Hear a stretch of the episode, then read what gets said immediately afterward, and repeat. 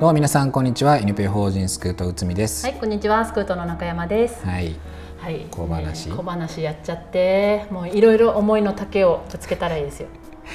ワールドカップの話ですから。、はいやーねあのメッシがうんうん、悲願の優勝をして終わるというね、こんな出来すぎたストーリーが、ワールドカップというね、うんあの大きな舞台で、うん。あるとは俺は思ってなかった。あ、本当に、うん。あ、想定外だったってことですか。いやー最後ねやっぱアルゼンチンはチームとしてはやっぱフランスの方がね、うんちょっとチーム力があったのでちょっと負けるかなと思ってたんですけどうんね、うんいやいややっぱりねこのストーリーのうん、うーん。力というかね、うんうんうんあのアルゼンチンのみんながこうメッシを優勝させたいっていう気持ちがこうね、うん前面に出てて、うんはい、もうなのでもう今日からはワールドカップ終わったの で大丈夫ですよ。そうですね。ぐだぐだ月間が終わったってことはですね。はもう終わりましたね。うんうんうんあのしっかり睡眠もとってですね。あ、本当に、はいはいよかったよかった。はい、ということで、でねあの今週からはま たねキラキラしてますね。はいちょっと頑張って ね行きたいと頑張っ思ていますよ。ね、本当ねちょっとねはい夢と希望をありがとうって感じですね、日本もね。そうねうん確かに、うんうん日本代表もね、ううんなかなかいい試合をあのして、んうんドイツとスペインに勝って、まあね、最後ちょっとクロアチアには、ね、残念でしたけれども、うん結構長崎にね関係する人がねいっぱい出そうられでてすたねの監督もねそうですしね、嬉しいですうね。ん、確かに、うんそういうところもあって、ううんんまたなんかこう4年後ちょっと日本代表期待できるなというか、うんうんうんちゃんとね世界と渡り合えるレベルまでちょっと来たかなっていうところもあるの で、うん、うん、 4年後は私も全力で応援したいなと思います。 100%嘘だってわかるやん時差がないところがいいな。次にはアメリカとカナダああ、そうか、ちょっと厳しいかもしれないですまあ、ねこ。っちで言うと朝方ぐらいかな、そうですね時差的に言うとね。うんはい、ということで、はいあのね、今回のテーマ、うんうん、ね、あのこの前言ってましたけそどうなのよちょっとあの島留学そうなのよ。ですね、うんはい、それについて、はいはいあの報告というか、そうよ。はいいはやい、その話をねちょっとお聞きしたいなと思ってですね、うんうん今回はじゃあそのテーマではい、行かせてもらっていいですかそう、高校生の離島留学制度について。はい、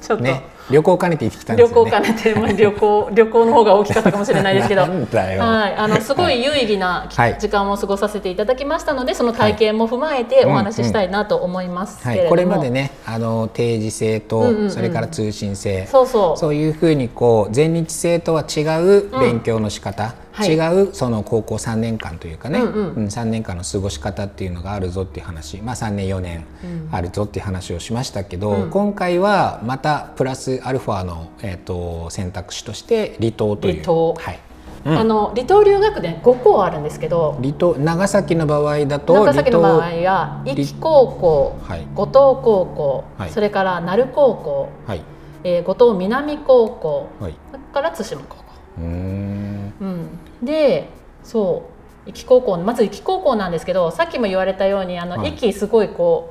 う文化遺産というか歴史的な遺産がいっぱいあるんですけれども、うんはいなんか春の辻遺跡、春の辻遺跡ですね。うんうんうんをはじめあのいろんな遺跡があるんですけれども、やっぱそういう歴史的なものに力を置いた東アジア歴史、うん中国語コースっていうコースがあるんです。うーんなるほどうん、それはねあのーな通信制の中にもないしそう全日制の中にも長崎の場合だとないですよね。だから、あの考古学とか歴史とかが好きな子はうんたまんないだろうなっていうコースではあるんですけれども、はい、あとね中国語、中国語うんね、中国語にも力を入れててそのうん現地の中国の先生が、うん現地現地の中国の先生おかしいな中国の先生うんが教えてくれる中国語、生きた中国語のうん授業が受けられるということが魅力。えーあ中国語の講師の人が、先生がいてそうそうの先生がもう実際に学校で教えてくれるってこと学校でうんズームとかじゃなくてね。そうですね中国人の先生があって中国人講師による授業を通してって書いてますからね中国人の先生が実際にいらっしゃる。へえ、うんそうかいやなんか長崎のこの離島留学制度にはやっぱりね県がすごく力入れてるなって感じました、あ本当に、うんえどういうとこにえっとですね女性が出るんですよあなるほどね。女性うんへー他のまあ後から紹介するところとかもちょっと探してみたんですけどやっぱりなんか女性が降りるのってすごくありがたいし、そうね同じ県内なのに駅とか対馬とかべらぼうに高いんですよ交通費がうんうんうんうん対馬行きましたけど2万6千円ぐらいかな往復航空機、はいはい、うんそれぐらいかうんうん息もね結構かかりましたね2万ぐらいですよね、うんあの普通にね大阪とか行く方が安いんです安いですもんね、うん本当にそうそう安い安いけど、まあ、今回その島留学を考えてるあの中学生に対しては、うん県が補助を出すのでその移動費のそうへえ移動費、宿泊費、うんう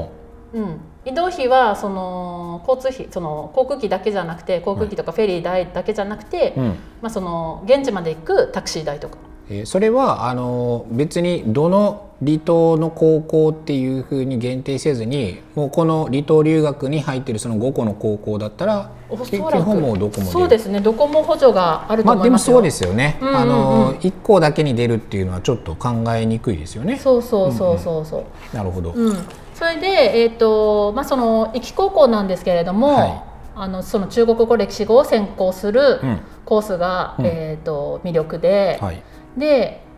またそのコースがあるだけじゃなくて、うん進学率っていうのはその県内外のう国立大学、国公立大学とかうんそこへの推薦枠とかもあるので。ややっぱりその先また中国語をさらにこう学びたいとか歴史を学びたいっていう子うんはすごくこううん現地でいろんな遺跡とかで学べながら中国語も学べながらうん進学もうんできるみたいな感じで、まあ、そういうところも力を入れているのかなって感じでしたなるほど、うんそれがまあ壱岐高校壱岐高校はいそうでであとね五島五高校島高校、うん五島高校ははいうん、五島市にあるんですけれども、えっとね、スポーツコーススポーツコースううーん五島スポーツそう、スポーツって言っても、まあ、陸上柔道剣道あそうよね、うだってサッカーで五島とか聞かないそようなっていねうまあふうに何でもかんでもっていうわけではないんですけれどもこの陸上柔道剣道に対しては、まあ、うん専門家うんを、えー配置して、はいしっかりとサポートしているということで、うーうんんあとまあスポーツ実技だけじゃなくてスポーツに関する専門知識や理論を学べるコースうんうんということで後藤高校うんはいはいそれからそねれから次が、はい、鳴子高校まあ鳴実子高校際ね島ですけどね鳴島鳴島ね、私以前あのテレビのディレクターをしてたんですけど、あらなんかかっこいい 何その言い方いやいやもうテレビのディレクターテレビ局のディレクターも本当にもうペイペイなんです けど独身時代ですねへそえの時にうん、取材に行ったことがあるんですよ後藤鳴子高校鳴子高校にでむっちゃ良かったんですよ子供たちがなんうかん純朴っていう か、すごすごいすっごい小さい学校なんですけれどもはいはいなんか覚えてないですあのユーミンがユーミンのラジオに、うん僕たちの学校は校歌がないので作ってください」っていうお便りが来て、うんそれで実際にユーミンがうーん作ってくれた歌が今でも愛唱歌として歌い継がれていっる。ていう高校なんですか高校なんですよ。へーあの瞳を閉じてっていう曲がありますけど、結構有名ですけど。はいはいはいあれは鳴子高校のために書かれた歌。あそうなんですかうえん、ー、知らなかったちゃんとね歌詞があるんですよ学校に。えー、確か記憶によると瞳を閉じての歌詞が。はいはいはい、うん、それねすごいね、あんた本当にね海が綺麗なねいい島だったなっていうのが。うー。うんん、で夜は飲みましたけどねなんかね現地のね。居酒屋であ、そう。うん、そういうまあ、ちょちょそんな話じゃなくいやいやて、あどういうね。そうそういうね、うんうんうんで鳴子高校自体も今でもねやっぱり少人数制の小さい学校なんですけど、うん小中高一貫教育、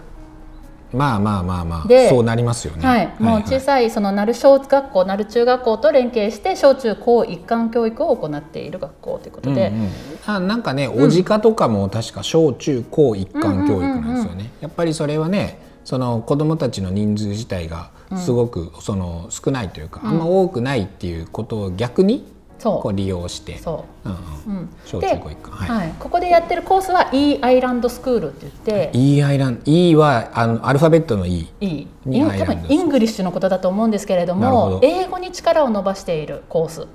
英語に力入れてる、うん、で、まあ、通常の英語の授業に加え英語でのガイドの練習とかガイドガイド、まあ、島のガイドを英語であーなねるしほどたねりとかね、そのガイドうん、だと思うんですけれどもあと英語のパンフレット観光客向けの英語のパンフレットを作成するなど、うん高校生がね、うん島の活性化をお手伝いしながら英語力を伸ばす取り組みを学校でしているということで。なるほどね、うにね確かにそのほら長崎にうも、んもうかなりその例えばこう日本じゃないうんところから観光以外でも入ってきてる、うんうんうんうんうんちょっと仕事をしてますよっていう風な外国籍の人たちっているじゃないですか。はいうんでその人たちに例えばイベントあるよっていう風に話をする時も、うんやっぱ日本語で漢字でバリバリ書かれても分からなかったりしますよね。だからパンフレットとか、うんそのポスターとかも、うんあの英語うんがまあ一つあれば、うんそれでこうねコミュニケーションが図れて、あこんなイベントあるんだなっていうのを、日本人だけじゃなくてそうねの外国籍の人にもね、うん教えられるとかっていうのは確かにあると思うんですけどそうですねだからそういうことも実際にその高校にいながらちょっと勉強しながらっていう感じなんですね。そうですねへえで私ここちょっとこのパンフレットだけの情報しかわかんないんですけれども、うんうん見た感じすごくいいなって思ったのは、うんそのこのなる実践ということで、なる実践そう島が抱える問題うんを高校生が一緒に取り組んでいる、うんえーまあ、高齢化と福祉まあもうねどこ のどこの地域ももう直面しているようなね、うん、あとみお店の経営問題とか、うんうんあと離島の災害看護など、うんそういう鳴島が抱える問題をうん持続可能な観点から、うん高校生も一緒にこう考えあとポスターセッションやステージ発表などで、ううんんうん発表する機会とかも作ってるらしいです。なる島がね、なる高校が、はういんまあ、そういうなん、まあ、そもそもが少人数の小中高一貫なんですけれどもそうやってこうじいろんな世代のことを地域の人とのつながりが結構強いのかなっていう気がして、うんまあ、少しずつ自信をつけていくうんで発表の場を与えていきながら少しずつ自信をつけていくっていう感じでうんなんかこう結構興味があるなって思って見てました。なるほどうんまあ、その小中高一貫っていうところは結構スクートと似てるかなって思うところもあって なんかアットホームな雰囲気がうんなんとなく、うんうんそうねねなかなかないじゃないですか小中高が一緒一緒に学ぶ場って、まあないですよ、うん、スクートはまあここのね通信制の大村学習センターと一緒の場所でやってるので、うんうんいろんな授業を高校生と一緒にすることもあってそうねお互いにやっぱりいいうこんう相乗効果っていうのもあったりとかするので。そうねそれで言えばねスクートと大村学習センターに言うと、小中高一貫じゃないんですよ、小中高混合なん ですよ混合授業混合教授業育、うーんうん、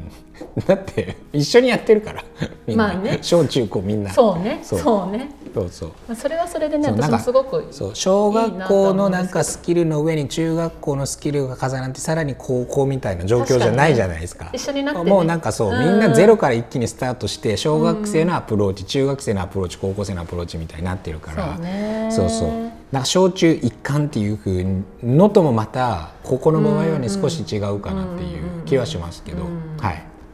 まあそのなんか一緒に同じ場所で過ごすっていうのはね、でもすごくいいなって思います。うんうんうんうん。ちょっと一回行ってみたいなって思ったところでもあります。はい、はいじゃあそれが鳴る高校鳴る高校、はいであと一つ四つ目なんですけど、五島南高等学校の夢トライコースっていうのがありまして、五島南高校の五島南高校、うんここはですねもう学校に馴染めなかったり、うん登校が難しかったりした生徒のうち学びたいという強い意欲を持ち生活環境や学習環境を変えて島で学びたいという強い意欲を持ち、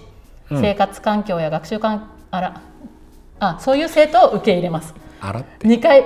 原稿に2回書いてた同 じことだいぶ遅い時間にやったからねうんすいませんそんな感じで、うんもうね不登校だった人いらっしゃいっていうのをもう全面に打ち出してる学校なんですよ、へええなかなかないと思いますよ全国的に見てあのほらこういう前さ少しちょっと特集しましたけど、んうん不登校特例校ってあるじゃないですか。はいはいはいあれはわざわざ国がそのなんか指定してね、うんうんあの作ってるものなんですけど、うんもうそれをなんか逆にもう自分たちでやっちゃってる感じがありますね。そうですね琴南高等学校の場合はね。うんで、あーまあ、実際にやっぱりそういう子が集まるということで、うんあのー加配もやっぱりねちゃんとされてて、うん特別指導教育支援補助員それから離島留学担当の職員、うんスクールカウンセラースクールソーシャルワーカうーんうんはいまあ、もちろんこの辺はもともとねどの学校にもいたりとかするんですけれども、はいその辺をですね手厚く配置しているようなうんうんうん書き方がされていました。はいはい。はい、でまた少人数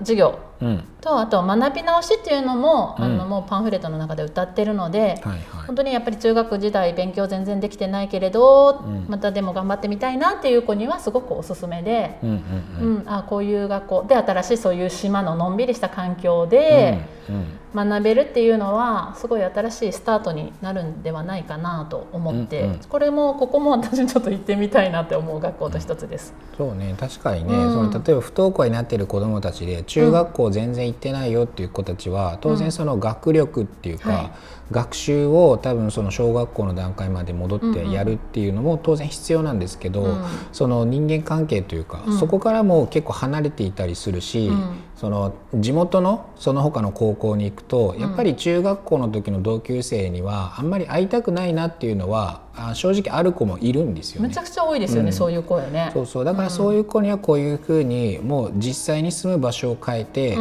んかつそのもともとそういう子たちを受け入れるっていう学校は、おそらくその関係づくりのところも丁寧にやってくれるはずなんですよね。そうですね。だからすごくそれはあの向いてるなという環境を変えるっていうのと、うんうんうんその最初のいきなりこうあ小集団だからあのやれるよねっていうのもまた違うので、うんうんうんうんうんなんかやっぱりそこは小集団あの小さなグループでの学習だったとしても、あのやっぱり全然中学校行ってないという子たちにはそれなりにしっかりと関係づくりとかっていうのを場を環境として提供するそういう必要はあると思うので、んだからそれはすごくいいあのなんか選択肢になりそうですね。そうですね。であの農業や漁業とかそういう体験にも力を入れてるんですけれども、あとね畜産体験とかもやってて、へーまあ本当にどっぷり自然に疲れるんじゃないかなって感じはします。うんうん、なんかうねんそれはいいと思います。んその自然とその動物うん、の触れ合いはね前ここで言ったかもしれないですけど、基本的に人間ってやっぱりね社会環境をやっていくのが面倒くさくなる時あるんですよ。その時ほら自然はね人間に道徳性求めないじゃないですそか。うね動物もね。そう動物もね、うん人間は道徳性を求めるじゃないですか、うんちゃんとしてるかとかちゃんとね。ね、うんなんかそういうのでもう苦しくなる時ってあるじゃないですか、うんもうめんどくせえなみたいな、うんでそういうのでやっぱりもう学校嫌だなって思ってる子たちもたくさんいるので、うんやっぱ一旦そのあの社人間関係の場所から離れて、うんそれとは全く違うところでなんか作業できたりとうか、んうんなんかその自然であっても、うんあの動物であってもそことの触れ合いがあるっていうのは、うんうんやっぱり重要なね僕は時間だと思うしそれはそうでねすねまあね大人にも足りてないと思いますよ。うん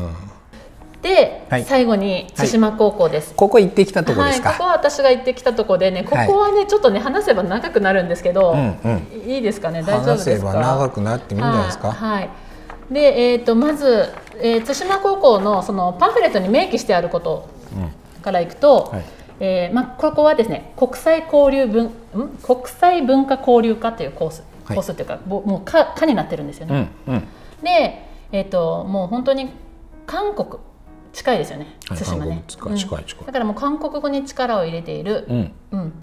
コースコースというか科です。えー、いや、韓国好きな子ねたくさんいますからねう。ん、だからほぼ女の子でしたけどね。いやーいやでもそうでしょうね。うんんだってハングルは、いやここうんの高校生でもハングル自分で勉強してる子いますよ。結構多いですね。ねで K-POP が好きとかね、おうおうおう韓国ドラマ、マが好きとかね。韓国ファッションが好きとかね。そうそうそう、メイクももう韓国ですからね、そうすでべすよ、てね。もうもはやねあの10代20代の女の子のファッション はあの、ね、韓国にね、あの完全に占領されてると言っていいぐらいですよ。いやいいです本い当いにです本当にそういうふうにね日韓のね友好関係がそういう文化面から来るっていうのはね、本当にねそう嬉しい限りなんですけれども、まあそうやってね結構ね人気がある。あのもともとコースだったみたいなんですけどもう人気があるっていうことで、うん文化交流化っていうことで、へー定員も割と多いと思いますよそと比べるとですね。あその離島留学の分の、その他のこれまで紹介してきうんうんうたん高校はいの各そのコースとか、ですねそういうとこよりはちょっと多いかなと思ってへで、あのーもう現地で本当に韓国の先生がうん2名ほどいらっしゃるんですけれども、うんうんまあ、その先生がやっぱり手厚く韓国語の授業をしてくださるということで、ーん韓国語の力がやっぱりこう、ちゃんとつくうんはい場所はいはいはいであって、その韓国語能力検定トピックっていうのがあるらしいんですけどへえそれはトイックみねたいなねそうそうそうそう、はいはい最上級6級結構大人でも難しい試験らしいんですけれども、そそれに、去年の3年生は11名うん、今年の3年生は6名合格したということでこれうんなかなか快挙らしいです。あそうなんですうね。んへえ。でねあの実際にねその対馬高校で体験授業を受けてきたんですようん私も娘も。うんでその先生の授業がすごく面白くてうんもう本当に入門の入門ってことでハングルのうん歴史と、うんその文字の作りっていうかとうんか発音とか、うんそういうのを学んだんですけれども、はいはい。なんか親も一緒になって発音したりとかして、うんすごい和気あいあいと楽しい時間を過ごしました。へえ。そうでねなんか韓国と言ったら何を思いますかって言って聞かれて、うんまず娘が当たったんですよ、うんそしたらさなんて答えたと思います韓国って言われて、いや俺だったら多分キムチとかあーやっぱそうかそんな感じじゃないですか。うん、う ちの娘縮みって答えたからあその後ね、まあまあまあもうキムチとかねそういう食べ物でつながっちゃったんですけど、あ。 うん。大抵ね BTS とか TWICE とまあかその辺が来るらしいいでやす、そうね、 まあまあ、そうね10代だったらそうだろう ねそんな感じでですね、まあ、今回も女の子ばかりの参加だったんですけれども、うんあのーそういう面白い先生がいるということで体験授業むっちゃ楽しかったですね。へえ、んなるほどじゃあそんなねそうメリットがそうそあうそうるけどもうん、逆になんかこういうとこ不便だよとかはないんですかそうですねえっとですねまあメリットもデメリットもねいっぱいあるんですけれども寮生活ですまあ量はね別に俺メリットの寮方生が大活きいんじゃねえかなと思うあけどとね対馬高校に関して言えば下宿は3つから選べる下下宿3つと寮1つうんでその下宿もすごくいい雰囲気で、うん実際こう訪ねさせていただいたんですけど中までは見れないんですけど外側だけ見せていただいたいただいたんですけれども、はい韓国人のご夫婦が経営されている下宿もあったりとかうーんあとご飯がむっちゃ美味しい下宿とかもあって まあ親としてはうああんすごくいいな安心して預けられるなという感じでしたね、実際お会いさせていただきましたけれども。へえやっぱりね、うんやっぱりうちの娘も不登校を経験して、うんやっぱ親としてはうん自立してほしいなっていう気持ちがあるんですよ。うんうんうんずっと家に行って大丈夫、この子の将来うんうん学校部活、ね、そういうものをリタイアしちゃってるので、うんやっぱりこう自立はすごくこうしてほしいなって思うんですけれども、親元にいてもまた高校生活行けなくなるんじゃないかとかいう不安もあるので。うんまあ、一回外に出してみたいなっていう気もあって今回、うんまあ、本人がね一番希望しているということもあってうん体験してきたんですけれどうも、ーん実際にそのすごく自立はすると言います。うんうやっんぱり自分でやらないといけないから洗濯とご飯とかは作ってくれるけど、洗濯物とかも実際その対馬高校の生徒もその前日修学旅行だったらしいんですようんでも帰ってきて自分で洗濯しないといけないまあまあまあねうんやっぱ家に帰ったらね誰かお母さんがしてくれることをやっぱ自分たちでするっていう意味でも大変だし、うんやっぱりそうねそういう意味ではすごくうんやっぱり相当な覚悟を持ってきてくださいっては言われました学校側からはでもえーやっぱりねリタイアしちゃう子も多いらしいです現実あなるほどねあうんうんうんうんうんやっぱり親元離れてうん毎日同じうん生活、同じメンバーと、うっんていうことでやっぱりリタイアしちゃう子もいるので、うんやっぱりそこはすごくあの覚悟を持ってきてほしいな、うんうん島だからね帰ろうと思っても帰れないですそうね迎えに行こうと思ってもパッて迎えに行くこともできないのでうんうんなるほどね、うんそっかまあそういうちょっと当然ねどこでやったとしても、うんあのその人間関係で、ううんまあ、うまくいかないっていうことは、うんまあ、大人でもあるじゃないですか。うん例えば転勤になって転勤先で、うんあのなかなかうまくいかなくてみたいな、うんね、でそういうこともあるので、まあ、それ自体はね、あのーまあいいとも悪いとも言えないですけど、まあ、そういうところも当然あるよということで、うんうんうんパンフレットに載ってるいいとこだけじゃなくてデメリットというかそうですねそういうところも当然あるよっていうところがね。はいはいただねやっぱりこうちょっと考えてる人がもしいらっしゃったら、一言だけ言いたいのは、絶対に自分で見た方がいいです、まあでもねそうかもね。うん行って体験して決めた方がいい、うんううんんうんそれは子供がですもよ、うね子供が、一緒にねうんうん親子で行ってみてですねいいとこも悪いところも実際見てきて、うんまあ、自分がそこで生活できるかなっていうイメージをしてから決めた方がいいなと思いました。うーんんなるほど。うんでももしね本当にね体験してみてあやっぱちょっと違ったなとかいう場合でも、うん今はその通信性とかねうんうんそういうまたそういう新しい道もあるので、うんあんまりこうなんていうの絶対ここで頑張らないといけないっていううん気負いを持っていくよりも、うまんうあ、んそこで楽しみたいなっていう気持ちうん覚悟を持ってきてくださいとは言われたんですけれども、はいうん、まあなんていうのかなそれがダメだからダメっていうわけでもなくて、うんうん選択肢の一つとしてあってもいいかなと思いました。うん一つだけ言い忘れて た長崎だけじゃないですし調べたらあの調べたら調べたらですね うんもうもうねなまってる 瀬ね戸内うん瀬戸内ね瀬戸内留学っていうのも、はいあの久富ちゃんが見つけてくれたんですけれども、香川でも同じような島留学やっててはいこれはこれでまた面白い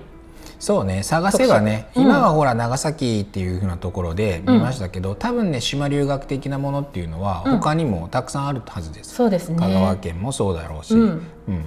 で長崎に県外からいっぱい集まるように、うん長崎の子もうんどっか遠くに行くっていうのもありなんですよね。そうね、うん海士町とかはねすごく有名ですけどねああ海士町ね、うんうんうんうんまあそういうところもありつつね、ね日本全国にこのね島留学っていうのがあるので結構ね面白い移住者大人が集まっている町でもあるので、島はね、そうね うんまた、あのー情報あったら教えてく ださい逆にはいわかりましたはいはいそんな感じで長くなりましたけれども今日は私がお送りしました、はいありがとうございましたはーいじゃあまた、はい、来週は来週内海君よろしくお願いしますはい、ではこの辺で終わりたいと思います、はいそれでは皆さんごごききげげんんよようスクートラジオは不登校関連情報を中心に子どもたちにとって本当に必要な教育とは何か大人地域社会は子どもたちに何をしてあげられるのかを考えるためさまざまなトピックを取り上げてお伝えしていくプログラムです。